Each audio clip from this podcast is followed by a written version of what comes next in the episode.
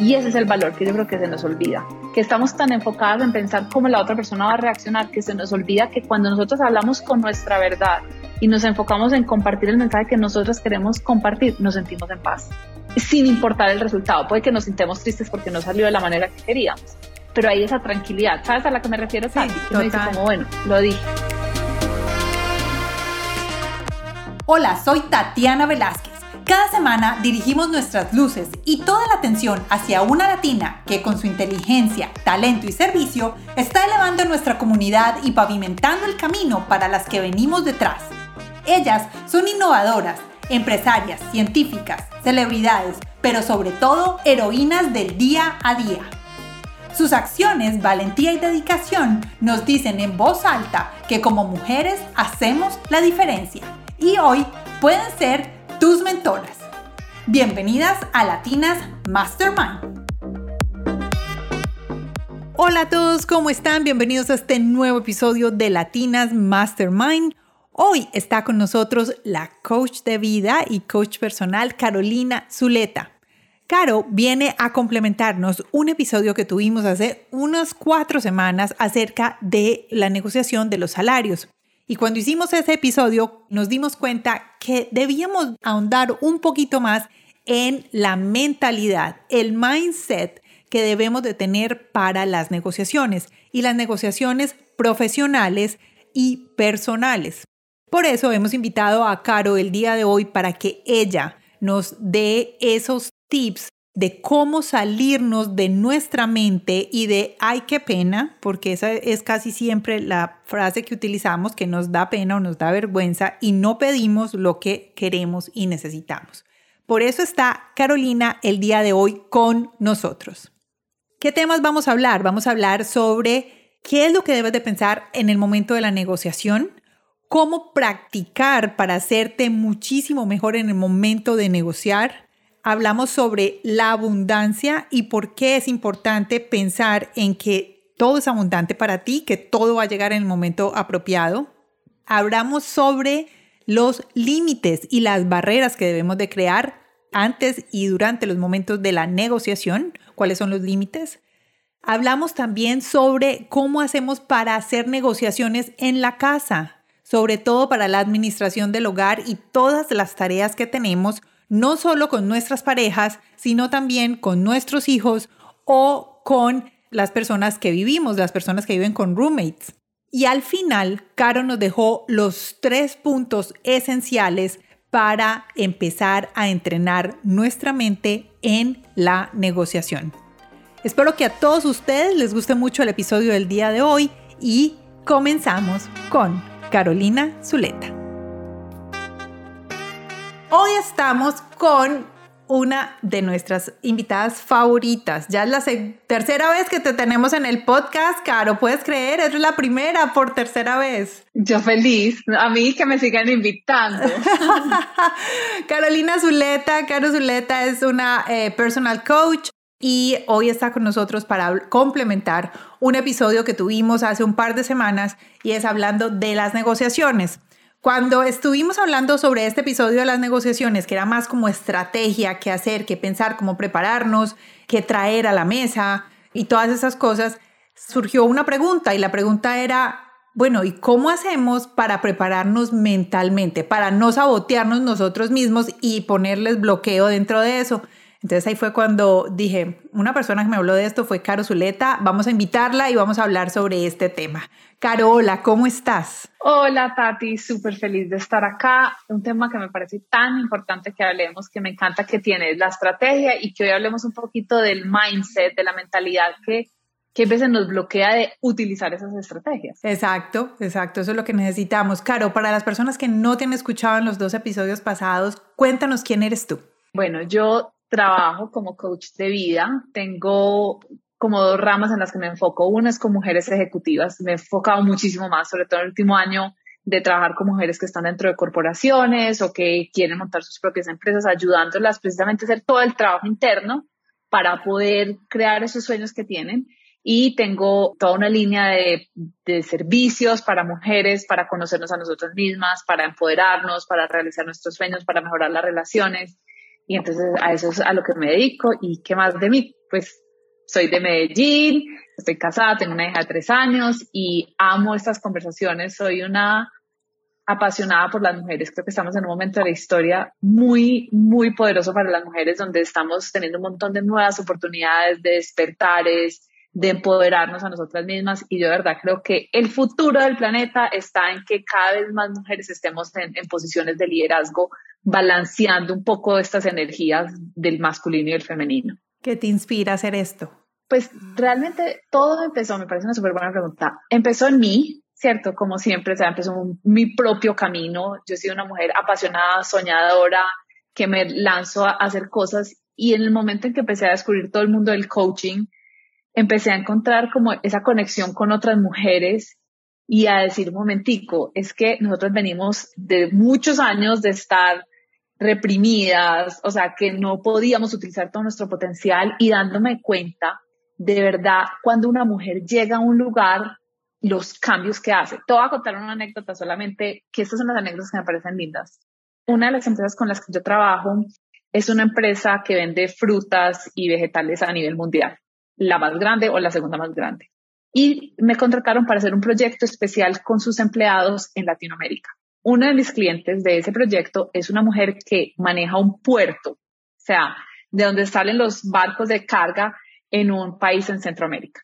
Entonces empecé a conocerla y me contó que ella cuando había llegado a esta posición, ese puerto, esa posición es de hombres. O sea, los hombres son los que manejan todo, el lenguaje era mucho más burdo, fuerte, todo. Y ella llegó y dijo, bueno, nada, yo voy a llegar acá y, empezó a encontrar posiciones de liderazgo. Pero una de las cosas que le pasó es que, mira esto tan sencillo, había un solo baño y el baño era absolutamente sucio, cochino, todo. Y decía, yo no puedo entrar a este baño, o sea, no, no, no soy capaz, esto es horrible y de aguantar se enfermó. Y el médico le dijo, no, usted tiene, o sea, usted no puede aguantar todo el día, usted tiene que entrar al baño mientras está en trabajo.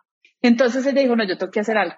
Y ella empezó a decir, tengo que crear un baño limpio, un baño para mujeres. Bueno, y empezó todo este cuento. Te voy a contar, hacer la historia larga, cortica. Hoy en día en el puerto, no solamente tienen dos baños limpios, sino que tienen una cocineta, tienen un estar con televisión donde pueden ir a descansar, ella me dice que todos los hombres que trabajan con ella, que ya ella es la que está de jefe de ellos, lavan los platos, mantienen las cosas limpias. Entonces yo le pregunté y le dije, ¿cómo lograste eso? Y la respuesta de ella me tocó el corazón porque yo creo que así le dijo, les mostré un sueño mejor, les mostré que había una mejor manera de tener un espacio del trabajo.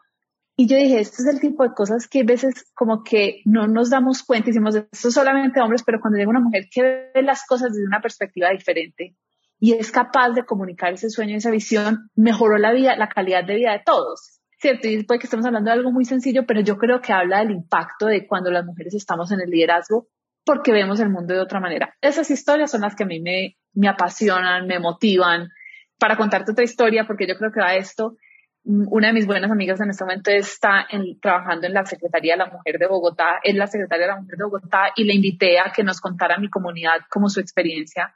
Y mira el proyecto que sacaron, ellos dijeron, que se me olvidan los nombres, pero un porcentaje más del 50%, creo que algo así del 80% de los trabajos de la casa, ¿cierto? Como cuidar a los niños o cuidar al abuelo que está enfermo o cuidar a un miembro de la familia que tiene una incapacidad, lo hacemos las mujeres, ¿cierto? Todo esto que es un montón de trabajo, además, mercar, limpiar, todas esas cosas, y que esos trabajos nunca han sido remunerados, ni siquiera valorados por nuestra sociedad, pero son demasiado importantes para que nuestra sociedad se mantenga y siga. Entonces empezaron a darse cuenta que estas mujeres que dedican su vida entera a cuidar de otros miembros de la familia y todo, no es que ellas no quieran superarse, no es que ellas no quieran estudiar, no es que ellas no quieran seguir adelante, es que no pueden porque no tienen tiempo. Entonces, ¿qué pasaba? La solución que les dábamos era, ay, ven, te, regalo el curso, no tienes que pagar el curso. Sí, pero es que si yo no tengo quien me esté cuidando a mis hijos, yo no me puedo ir a un curso. Si yo no tengo quien cuida a mi mamá que está enferma, yo no me puedo ir a ese curso. Entonces, mira lo lindo que está haciendo la Secretaría de Bogotá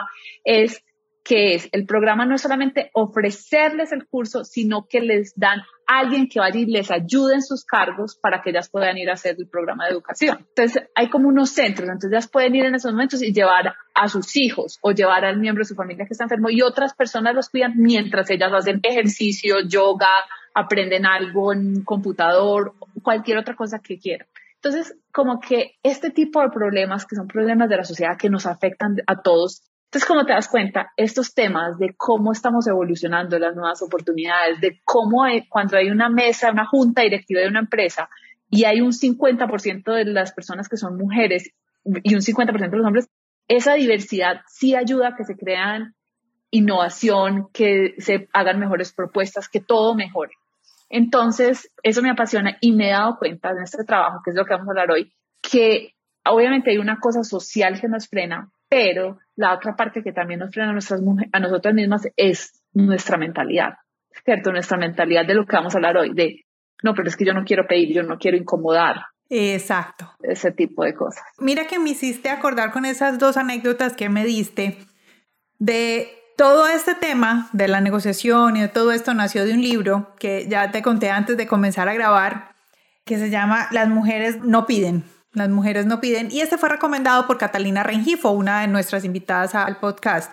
Y una de las cosas que Catalina nos contó dentro de ese podcast y es que el problema que tuvo Apple con Siri al principio era que todas nosotras las mujeres decíamos, ay, pero es que Siri no me entiende, es que Siri no me... Le digo que llame a mi mamá y llama a la tía, o le digo que me dé una dirección y me dice, manda para otro lado. Siri no me entiende.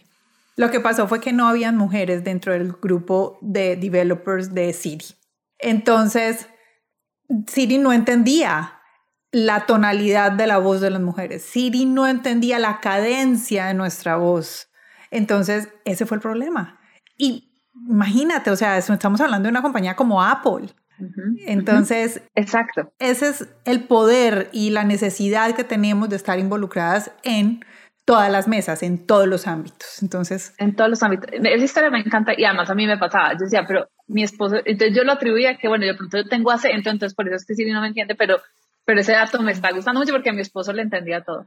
Y así en muchas cosas, o sea, se han dado cuenta, digamos, Ativan, que es esta pastilla para dormir. Sí. Cuando hicieron los trials, o sea, que lo ponen a prueba, lo hicieron solo en hombres. Entonces imagínate que lo que empezó a pasar es que los médicos después le recetaban Ativan a una mujer y hubo muchos casos, tristemente, de mujeres que se tomaban, como el médico les había dicho, la dosis que el médico les había dicho por la noche y el otro día iban manejando para el trabajo, se quedaban dormidas y hubo accidentes y muertes inclusive. Y lo que descubrieron es que nunca lo habían probado en mujeres y las mujeres, el metabolismo de las mujeres es completamente diferente de los hombres. Entonces, cuando nos tomamos la pastilla, el efecto nos dura mucho más que un hombre. Esto es lo que digo, o sea, es como que el mundo lo hemos visto a través de los ojos de los hombres y al incluir a mujeres, toda la sociedad gana todos ganamos. Todos ganamos, exacto. Todos ganamos, sí. Y no es un tema de feminismo y no es un tema de que yo sí puedo y yo soy más fuerte y no, no, es un tema de que cuando somos un equipo y hay de todo dentro del mismo equipo, ese equipo va a ser muchísimo más fuerte y va a tener mejores resultados. Eso es definitivamente. Claro, me encanta esa respuesta que me diste porque le da un posicionamiento más a lo que tú haces y a lo que yo hago. Totalmente. Totalmente. Bueno, Caro, vamos a comenzar a hablar sobre el tema de el mindset, la mentalidad. ¿Cuál es la mentalidad que tenemos para negociar? Digamos en general, y si tú tienes ejemplos generales, ¿cuál es la negociación para pedir? No solo negociación, sino para pedir cosas que necesitamos, pedir cosas que creemos que nos merecemos. Entonces, ¿Cuál es la mentalidad que debemos de tener? ¿Cómo ejercitar esa mentalidad? Entonces, primero voy a hablar como de la que hemos tenido por muchos años que tenemos que cambiar. Y es que si tú te pones a ver en nuestra sociedad en general, estoy generalizando, es como la mujer ideal es quién, la que es calladita, que siempre dice que sí a todo. La típica del dicho, la calladita te ves más bonita. Exacto, calladita te ves más bonita, no ocupar mucho espacio, ¿cierto? Sino como que está atrás, pero igual es una hormiguita trabajadora, ¿cierto? Es la que está haciendo todo, todo, todo. Entonces, hay muchas cosas. Si tú miras en las películas, en las historias de pronto de la religión, siempre es como la mujer que no está causando mucho revuelo. Entonces, de alguna manera, todas hoy en día tenemos muy incorporado eso dentro de nosotros porque esa es la sociedad en la que crecimos. si somos peces, ese es el agua en el que nadamos, ¿cierto? Y nos ha entrado de maneras inconscientes y demás. Entonces, ejemplos que te doy de esa mentalidad. Una de mis clientas es una ejecutiva en una empresa de tecnología grande y me dice, es que sabes que yo no estoy muy contenta con mi salario, porque me di cuenta que aunque yo tengo muchas más responsabilidades y tengo un título más alto, mi empleado que yo manejo se gana lo mismo que yo. Entonces yo me siento como que a mí de pronto no me están remunerando tan bien. Y yo, ok, y empezamos a hablar, lleva con esto dentro de ella misma hace tres años. Hace tres años sintiéndose que, te dije, ¿por qué no has pedido? No, porque esto es lo otro que nos decimos, porque creí que tenía que alcanzar esta meta primero, que tenía que demostrar que yo sí hacía esto primero. O sea, primero creemos que tenemos que demostrar un montón de cosas, mucho más de lo que se nos pide, para poder justificar que me aumente mi salario. Y como historias como estas son mil, ¿cierto? Ay, no voy a llamar a eso porque no quiero molestar, porque me da pena, porque de alguna manera nos decimos a nosotros mismas, no, es que yo puedo, yo lo logro, o ah, pues es que igual yo quiero que me paguen 120, pero me están pagando 100 y yo con 100, a mí con 100 me alcanza, ¿cierto? Es como, esa, esa es la mentalidad, es como, no quiero molestar. Tenemos la mentalidad de acomodarnos a lo que nos venga. Exactamente. Y en muchas cosas nos ponemos de últimas a nosotras mismas, no solamente en pedir lo que tú decías, la negociación o pedir ayuda, sino, por ejemplo, en estos días a mí una, una mujer me decía, o sea, tú alguna vez has decidido en la mitad del día que estás cansada y que vas a cancelar las citas y mejor te vas a meter a la bañera. Es como que no, o sea, no voy a dejar a nadie colgando, así yo esté con dolor de cabeza, ahí estaré, o sea, pues como que nos han enseñado a sacrificarnos a nosotras mismas y a ver eso como una virtud, como algo bueno. Esa es la mentalidad que nos ha tenido ahí. Entonces, esa mentalidad desde afuera se ve muy linda, ¿cierto? Como que qué lindo el sacrificio por los otros y demás pero realmente nos termina haciendo daño a nosotros y a toda la sociedad, ¿cierto? Porque volvemos al caso, está esta persona que te digo, esta amiga que no va donde el médico, pues si ella se enferma, imagínate el impacto para toda la familia, ella es una líder en una empresa, es un montón de cosas que solo por ella es suficiente, pero además también impacta a la sociedad. O esta clienta mía empieza a sentirse desmotivada en el trabajo y entonces decide irse de esa empresa porque no me están pagando bien y la empresa está perdiendo un gran empleado porque ella no pidió un aumento de salario. Entonces, es como empezar a entender que cuando nosotros nos quedamos calladas, cuando nosotras nos acomodamos, perdemos nosotras, pero también pierde el entorno. Entonces, ¿cuál es la mentalidad que tenemos que tener? La mentalidad que tenemos que tener es qué es lo que yo quiero, qué es lo que yo deseo, primero, qué es lo que es importante para mí. Y saber, a mí esto me pareció revolucionario cuando alguien me lo dijo, que porque yo lo quiero es suficiente. Mm. Eso es una razón suficientemente válida no tengo que justificar. Yo no sé si has visto que justificamos muchas cosas. No es que no voy a ir de vacaciones porque estoy tan cansada, porque hace tres meses no saco vacaciones. No, no voy a ir de vacaciones porque me quiero Damos explicaciones, de verdad ni siquiera pedidas, sino como para nosotras mismas. Exactamente.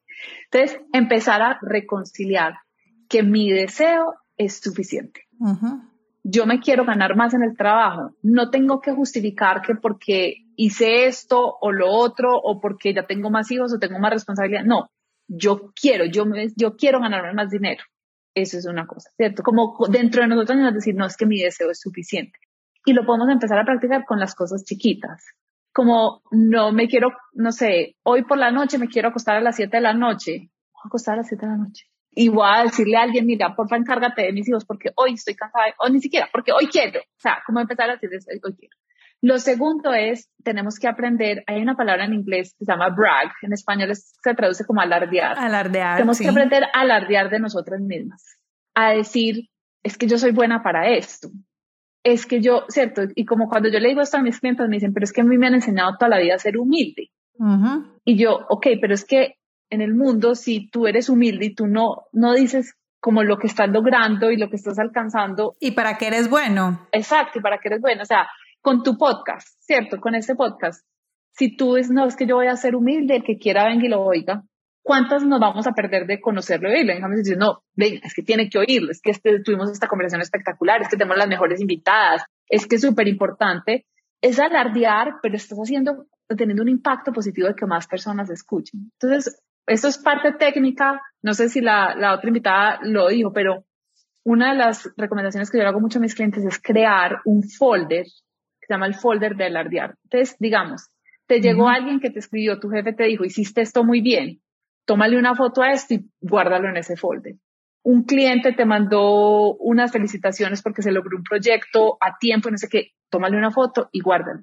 Y ese folder te va a servir para dos cosas. La primera, para ti, para cuando tu mente te esté diciendo es que yo no soy suficientemente X, tú vas a ir a esa folder y decir, no, mira todas las cosas que sí estoy logrando. O sea, logré esto, alcancé esto, hice esto bien, ¿cierto? Entonces me voy a llenar de esa confianza.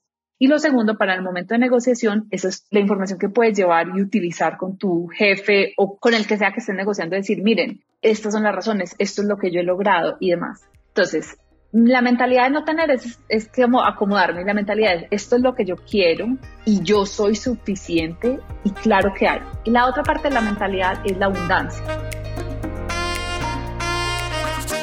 Vamos muy bien con Caro. Yo creo que ella nos está enseñando muchísimas cosas. Yo estoy aquí tomando nota y he aprendido mucho. Por eso los invito a que todos ustedes vayan a nuestra página web www.latinasmastermind y se registren en nuestro Mastermind Network. ¿Y qué es lo que va a pasar? Ahí ustedes tienen que registrarse con su nombre, su correo electrónico, el país de donde están ubicados y cuáles son los temas que más les llaman la atención. Porque ahí es donde ustedes van a poder recibir la información completa y los resúmenes y las notas de cada uno de nuestros podcasts. O sea que si ustedes quieren recibir toda esta información y hacer parte de nuestro mastermind recibiendo todas las cosas buenas y los regalos exclusivos para oyentes, solo tienes que ir a www.latinasmastermind.com y te registras. Continuemos con Caro Zuleta. Te puedo interrumpir ahí porque es algo sobre ese folder de alardear. Este es un consejo de mi esposo. Él, pues, digamos, tiene un, equipo de trabajo y él le pide a su equipo de trabajo hacer una reunión mensual donde única y exclusivamente todo el mundo va a decir lo bueno que hizo, lo que logró en ese mes. Me encanta. Todo. Hice esto y logré esto. Hice esto y logré esto. Y eso lo convirtió en un cuadro de Excel. Y ese cuadro de Excel es el que él como jefe utiliza cada año en el momento de hacer el review. Entonces él dice, si yo no hago esas reuniones mensuales o si digamos no hacemos la reunión y ellos no llenan ese cuadro de qué hicieron durante el mes y cómo lo cerraron o cómo lo lograron o cómo lo avanzaron, a mí se me va a olvidar. Porque es que el review de cada año, eso es cada año. A mí se me va a olvidar lo que, ya eso es por allá en noviembre, a mí se me va a olvidar lo que pasó en enero. Entonces, eso me gustó y creo que puede ser algo adicional que le podemos unir a ese coso de alardear. Claro. Entonces, si la que nos está oyendo es jefe, empiézalo con tu equipo. Porque además, mira lo que muestran las investigaciones. Un equipo que se enfoca en lo que está ganando, gana más. Ah, ok. Los equipos que están enfocados en decir, esto es lo que hacemos bien, esto es lo que hacemos bien, estas son las fortalezas, esa mentalidad los lleva a tener más y más ganancias. Versus el equipo que está, nada nos sale bien, esto es culpa de este, esto es culpa del otro, se quedan más en ese drama. Entonces, si tú miras, digamos, a los como high performers, o sea, los equipos que tienen muy buena productividad y logran muchas cosas, tienen esa mentalidad de bien, bien, bien, suba, pues como de ganadores, de pensar, de enfocarse en lo de ganadores. Entonces, si eres jefa, eso es una práctica que puedes empezar con tu equipo. Si no, es algo que le puedes proponer a tu jefe. Y si no, hazlo por ti. Eso, hazlo tú mismo.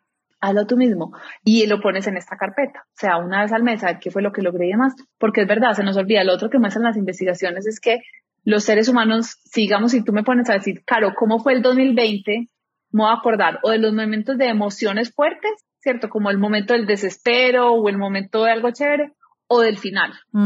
Digamos, hicieron un estudio de personas que se hicieron una colonoscopia, ¿cierto? A las personas durante la colonoscopia les preguntaban de 1 a 10 qué tanto era el dolor. Se les preguntaban, pues, cada minuto, cada dos minutos, de 1 a 10 cuánto es su dolor, y guardaron eso. Y 15 días después los llamaron y les dijeron cuánto fue su dolor durante la colonoscopia. Y las personas se acordaban era solo del final del dolor que sintieron al final.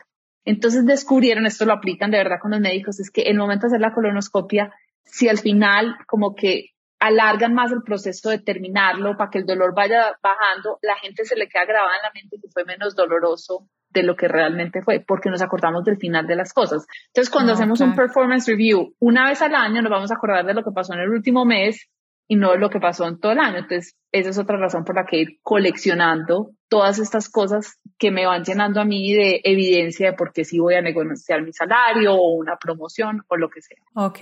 Lo otro que es muy interesante, que yo creo que tenemos que aprender de los hombres, es que los hombres siempre, por lo general, de nuevo, estamos generalizando, sé que hay mujeres que son así y hombres que son lo opuesto, pero en general, los hombres se creen más listos para el siguiente nivel. O sea, como que ellos, no, yo ya estoy lista que me promocionen. Así no estén listos. En cambio, las mujeres sentimos que tenemos que probar y probar y probarnos y probarnos y requete comprobarnos para poder llegar al siguiente nivel. Entonces es un poco de aprender a relacionarnos con la imperfección y decir, yo quiero una promoción, así yo no tenga todos los títulos, así no tenga todas las cosas, porque yo quiero, porque me quiero arriesgar a eso, porque quiero como asumir ese riesgo también. Entonces, no pensar, pasar de la mentalidad de tengo que tener todo perfecto, todos los títulos, todos los años de experiencia, decir, no, yo puedo lanzarme un poco más, correr el riesgo y confiar en mí que lo voy a ir descubriendo. Ok, ahí yo te lo adiciono. Los hombres se creen listos cuando están al 70%, las mujeres nos creemos listas al 110%. Es un estudio del Harvard University. Exacto. Ahí está. Entonces, que le dejemos al 90, o sea, no tenemos que estar en 110, en el 90 probablemente ya es suficiente para lanzarnos. Por ejemplo, como soy coach, muchas personas me escriben y dicen, yo quiero ser coach, ¿cómo hago todo? Y hay como esta idea de que tengo que tener todas las certificaciones y todas las cosas. Y yo en coaching he visto que realmente uno aprende más de coaching haciendo coaching. Entonces, mi recomendación número uno, quiere ser coach con lo que sabes, si nunca hayas hecho, consigue dos amigas, no les cobres, pero empieza a explorar, escuchar y hacer preguntas, pues como a, meterte en ese cuento, a entender los comportamientos de las personas. No jurándoles que les va a cambiar la vida, pero, pero siendo muy transparente y diciendo, mira, porque no tienes que tener todas las certificaciones y todas las cosas para poder hacerlo, sino como, dale, ve, ve, empieza a hacerlo. Y esa es otra parte de la mentalidad. Ok. Claro, ¿cómo aplican estas negociaciones ya en nuestro campo personal? Eh, estoy hablando de que no me gusta y es, ah, no, es que ¿cómo hago para decirle a mi esposo que ayude en la casa? O cómo hago para decirle a mis hermanos que ayuden. O incluso una mamá. ¿Cómo hago, o sea, cómo hago para esa negociación entre padres e hijos, entre las tareas de la casa, en que todos sintamos que es que la casa es de todos?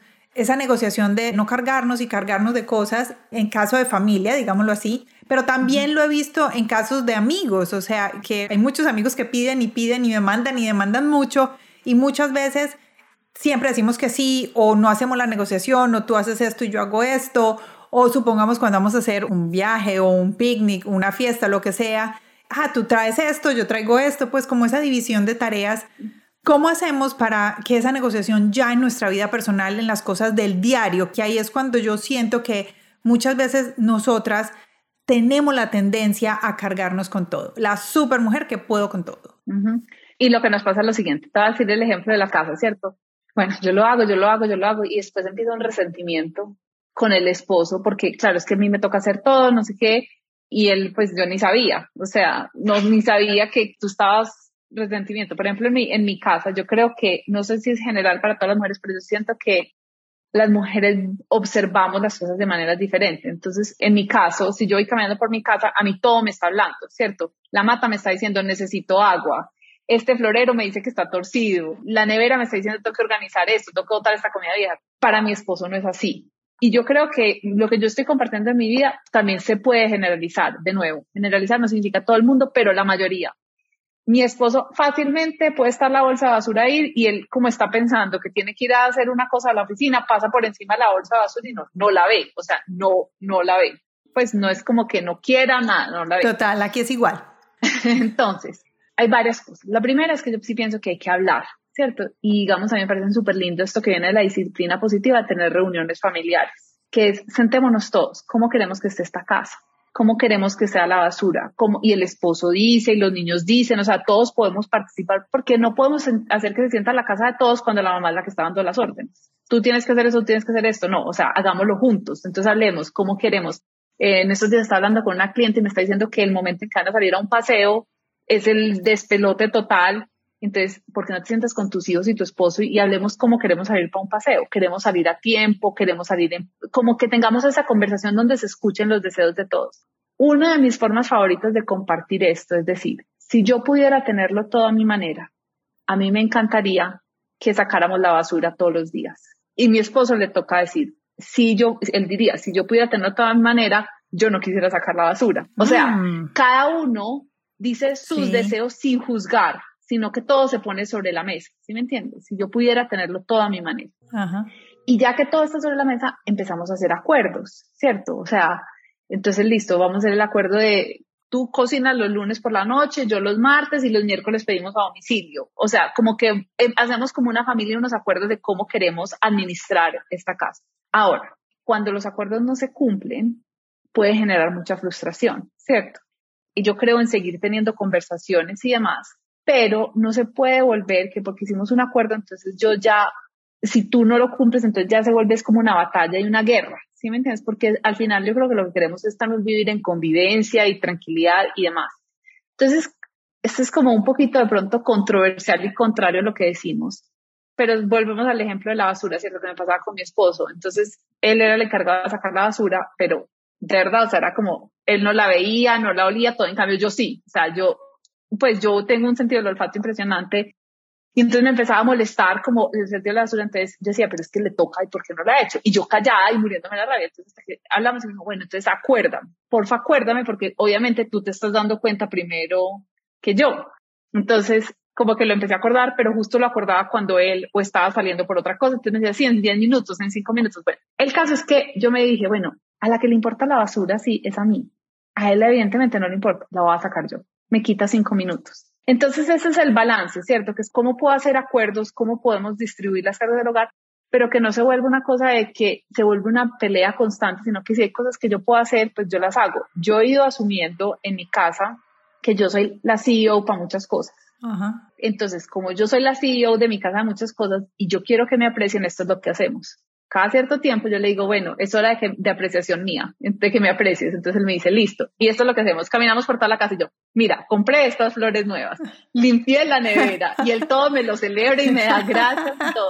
Entonces, no hay una fórmula perfecta. Yo pienso que en las tareas del hogar me parece súper lindo esto de las reuniones familiares, de distribuirnos las tareas, y de nosotros darnos el permiso de celebrarnos. O sea, listo, yo saco la basura, no me importa, pero quiero que tú te des cuenta. Y como tú no te das cuenta, entonces yo te voy a contar, ¿cierto? Es ese balance entre conversar, no se vuelve una batalla y asumir cierta responsabilidad. Y para cada familia es diferente.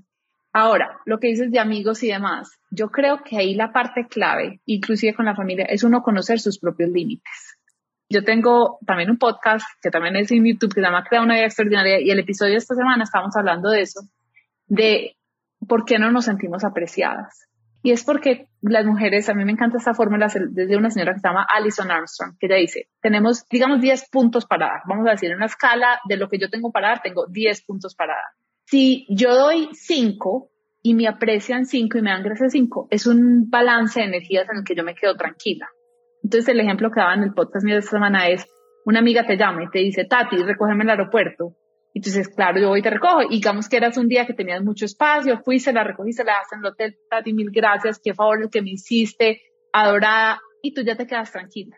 Pero digamos que es esa misma, misma amiga, pero te llama en un momento donde tú tienes una reunión al otro lado de la ciudad, donde tienes una cita médica, donde tienes un millón de otras cosas, y tú empiezas a sacrificarte a ti misma por tratar de complacer a tu amiga, y vas y la recoges, pero después tú estuviste en un trancón, te tocó cancelar una reunión, tu esposo se puso bravo contigo porque le caíste mal o vas a llegar tarde algo. O sea, creaste todo este drama en tu vida y fuiste allá hasta el aeropuerto y vuelves y la te dice mil gracias y cuando te vas a sentir tan apreciada. O sea, la amiga no hizo nada diferente, pero nosotras no dimos más de lo que teníamos.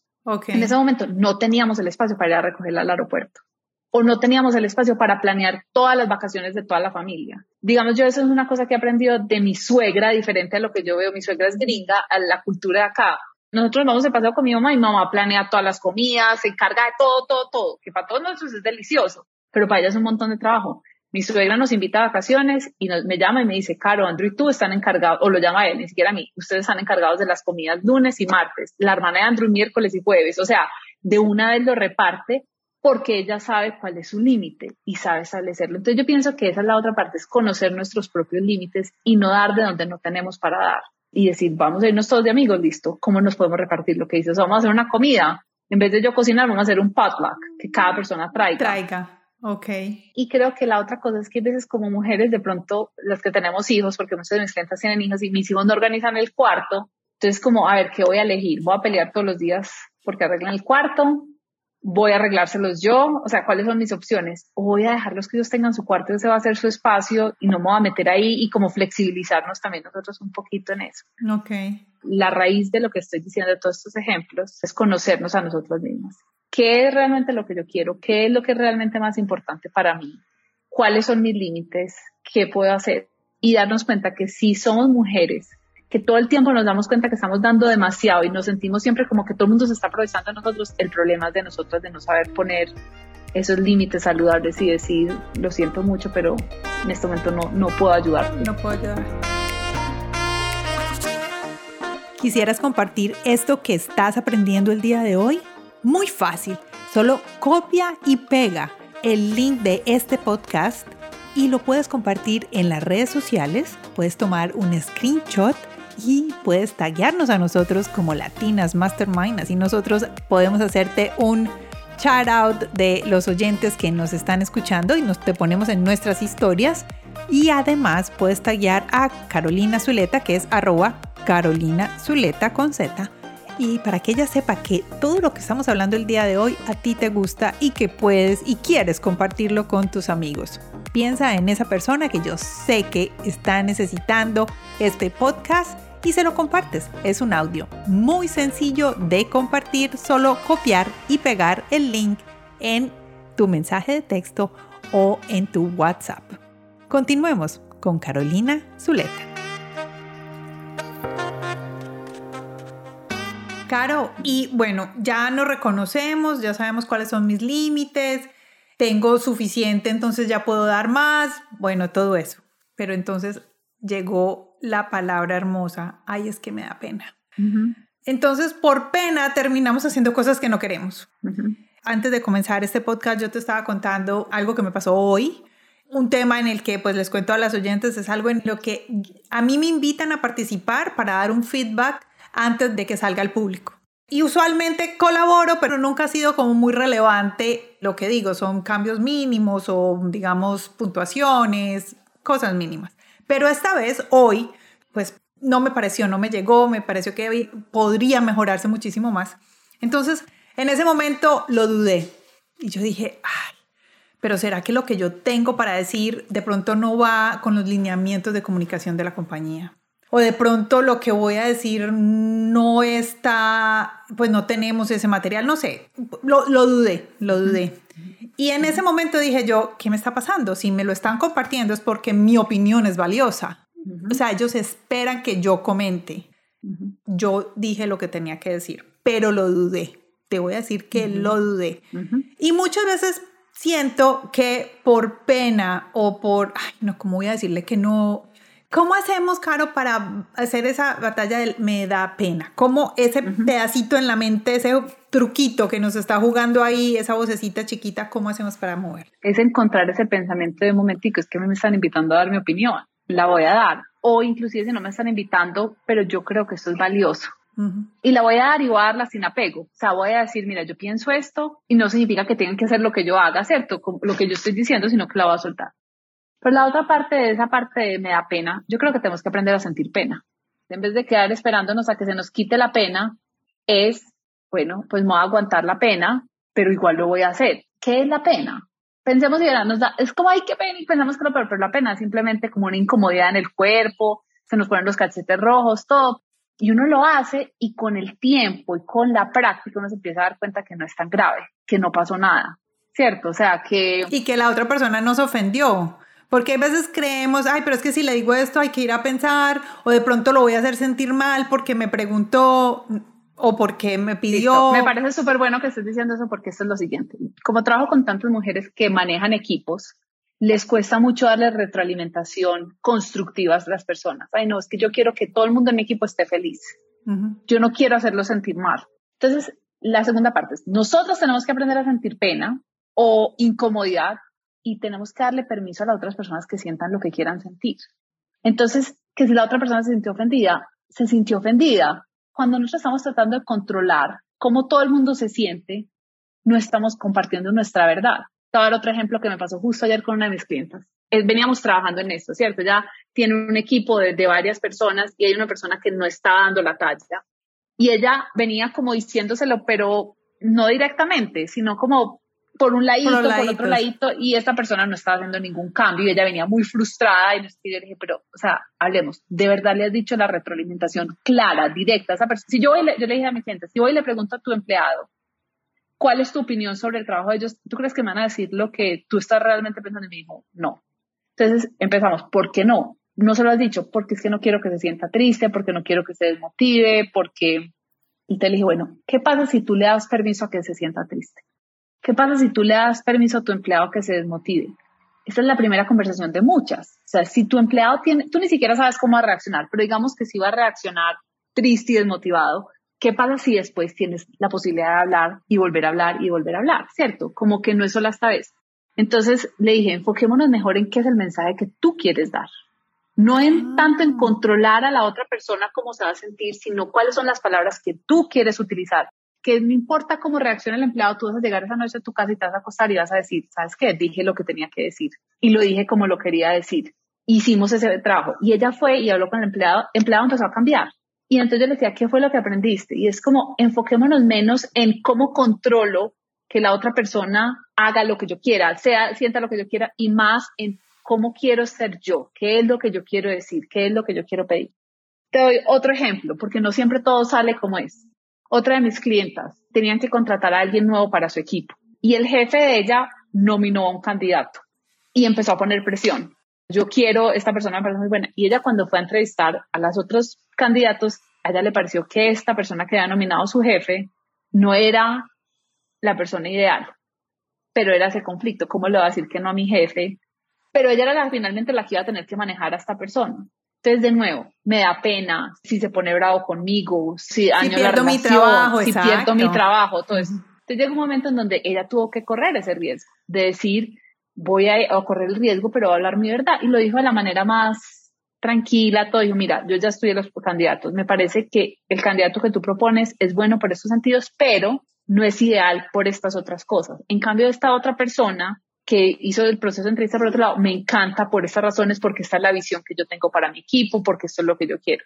Finalmente, el candidato que ella quería se salió del proceso. Entonces, quedó solamente el que había puesto. Entonces, no salió el resultado como ella quería. Terminó contratando el que su jefe había propuesto. Pero el haber tenido esa conversación la llenó de paz, de fortaleza, de más cercanía con su jefe, porque es que no fue una conversación grosera, nada, fue como hablar la verdad.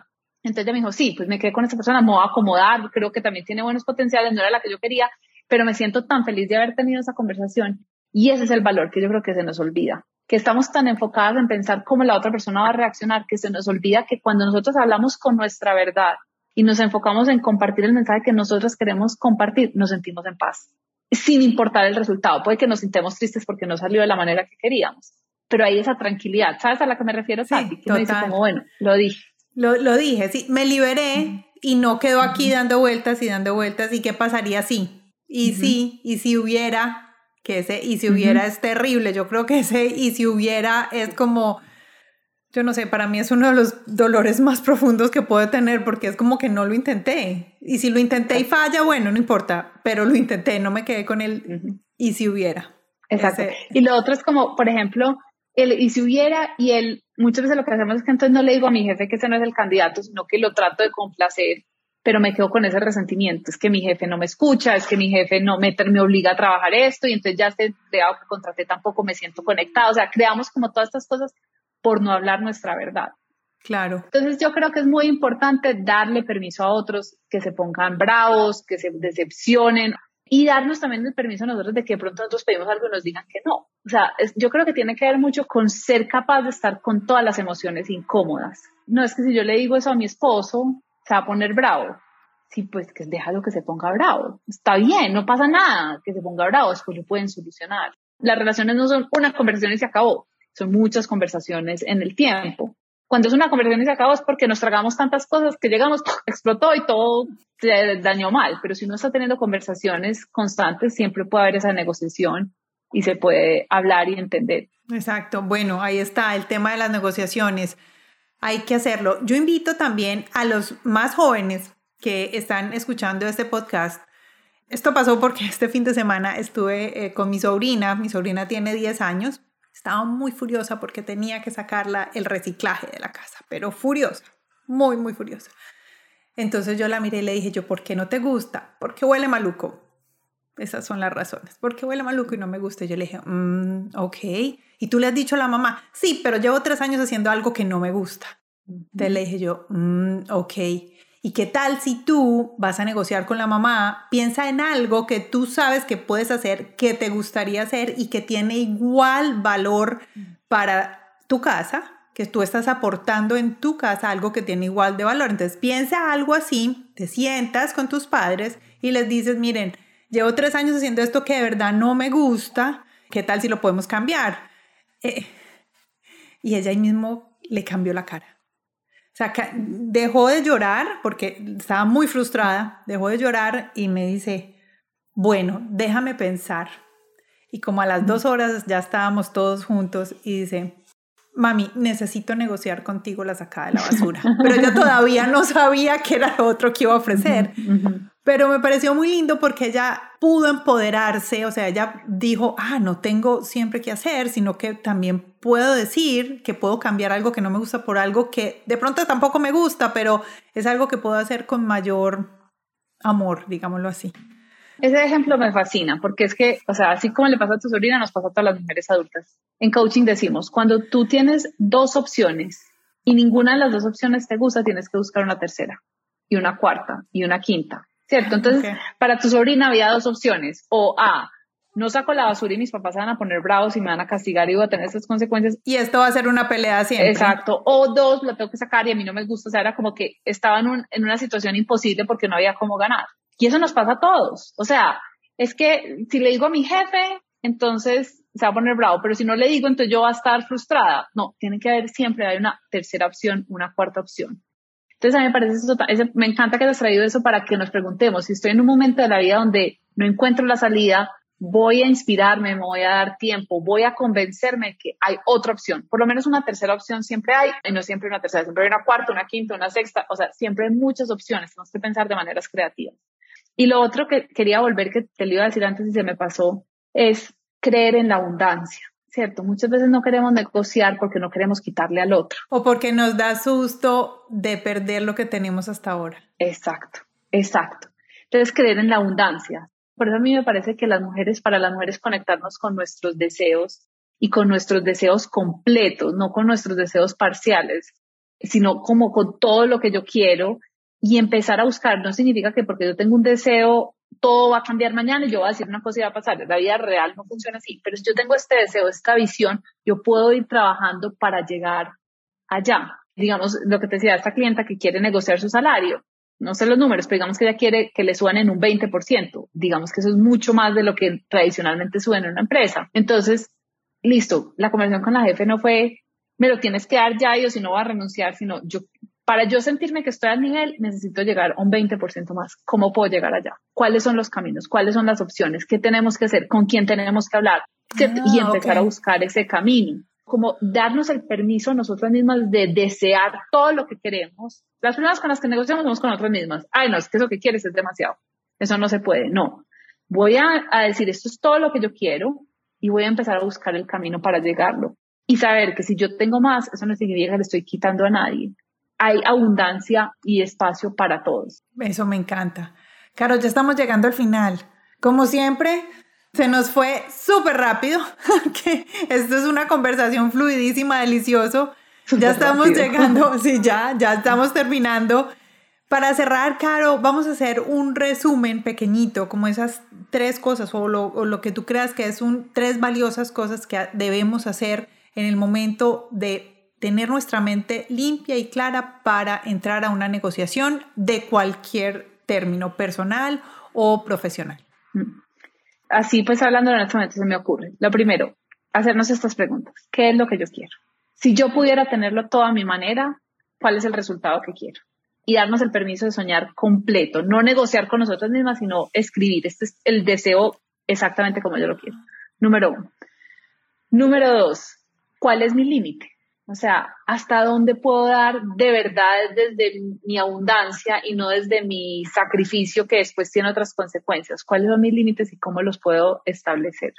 Y tercero, que es súper importante, es soy suficiente. Mis deseos son suficientes. ¿Quién soy? Soy suficiente. Tenemos que seguir trabajando en esa parte de, tomar la decisión, porque mucha gente me dice, pero es que ¿cómo hago para creer que soy suficiente? No, hay que tomar la decisión de yo soy suficiente.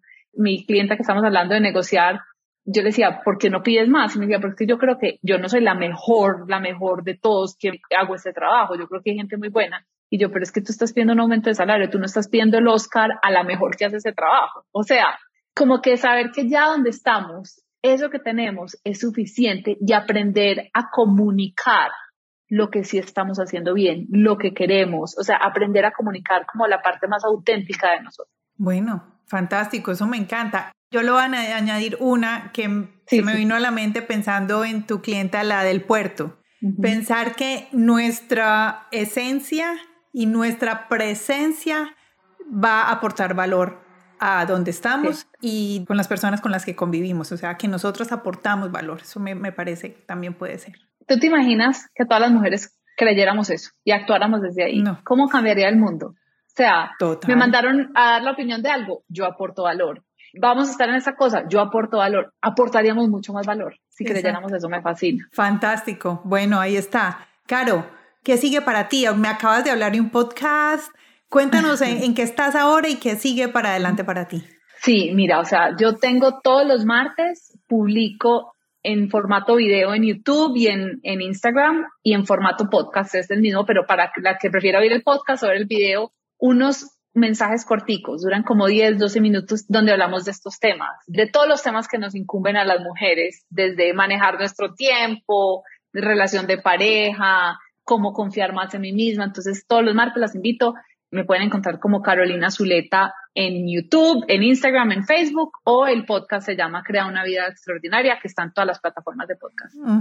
De nuevo, vuelvo y las quiero invitar a mi comunidad de mujeres extraordinarias. Es una comunidad donde nos reunimos donde durante el mes les voy dando recursos adicionales. Es una comunidad gratuita, no está en redes sociales, es privada, es por email, pero hay una vez al mes una llamada de coaching donde pueden llamar y hacer coaching conmigo de manera gratuita. El mes pasado tuvimos estas entrevistas con unas mujeres increíbles para oír de sus experiencias y podían hacerles preguntas. Entonces, cada mes tenemos como diferentes actividades que el fin de la comunidad es ayudarnos, empoderarnos, eh, apoyarnos unas a otras y también una parte muy importante y es quitarle el de a mí es la única que me pasa, sino darnos cuenta que todas estamos como conectadas en las dudas, en los miedos, en el me da pena. Y cuando uno se da cuenta que yo no soy la única, como que eso me quita una carga y entonces me da permiso para seguir y fortalecerme más. Entonces, para unirse a la comunidad de mujeres extraordinarias, vayan a mi página web www.carolinazuleta.com y ahí ponen su nombre y su email y ya quedan dentro de la comunidad. Y um, se reciben los emails y ahí donde te registras para ir al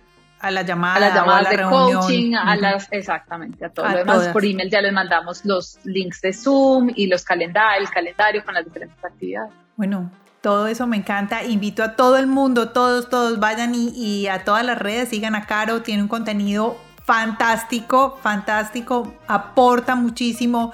Y sobre todo a mí me pasa que cuando te escucho, casi siempre salgo con un, ah, Ah, no había caído en cuenta de eso. O sea, como que me haces una iluminación y digo, oh, sí, voy a aplicarlo. O sea, siempre aprendo algo y por eso me gusta tanto tenerte acá y poderte invitar a hablar de estos temas. Súper. Sí, sí, sí, me encanta. qué felicidad, amo estar acá. Lo que dices tú, nuestras conversaciones se van como en un segundo, nos metemos como estamos sentados en la sala conversando y a todas las que se toman el tiempo. Yo sé que tenemos tanto contenido desde escuchar esto, pues gracias y qué rico tú por crear este espacio para que nos conectemos todas las latinas y sigamos creciendo. Muchas gracias, Caro, muchas gracias y a todos ustedes muchas gracias. Como dice Caro, gracias por escucharnos, gracias por estar aquí en Latinas Mastermind. Recuerden que ahora vamos a empezar en los próximos meses, vamos a comenzar nuestros mastermind. Tienen que ir a nuestra página web www.latinasmastermind.com, regístrense, ahí pueden elegir los temas que quieren participar. Vamos a empezar a hacer los mastermind. Y otra cosa que vamos a hacer que ya lo empezamos hace unos podcasts antes es empezar a tener invitados a nuestros podcasts para que ustedes puedan tener este espacio, eh, hacer parte de la grabación del podcast y puedan hacerle preguntas directas a nuestras invitadas. Entonces, pero tienen que pertenecer a Latinas Mastermind, vayan y se registran y ahí dependiendo de los temas que ustedes elijan, que son los que más les interesan, van a recibir nuestra invitación directa porque es solo por invitación a ser parte de las grabaciones de Latinas Mastermind. Maravilloso. Bueno, Tati, gracias. Un abrazo. Un abrazo para todos y espero que estén muy bien. Escúchenos la próxima semana, el miércoles. Hoy es miércoles, el lunes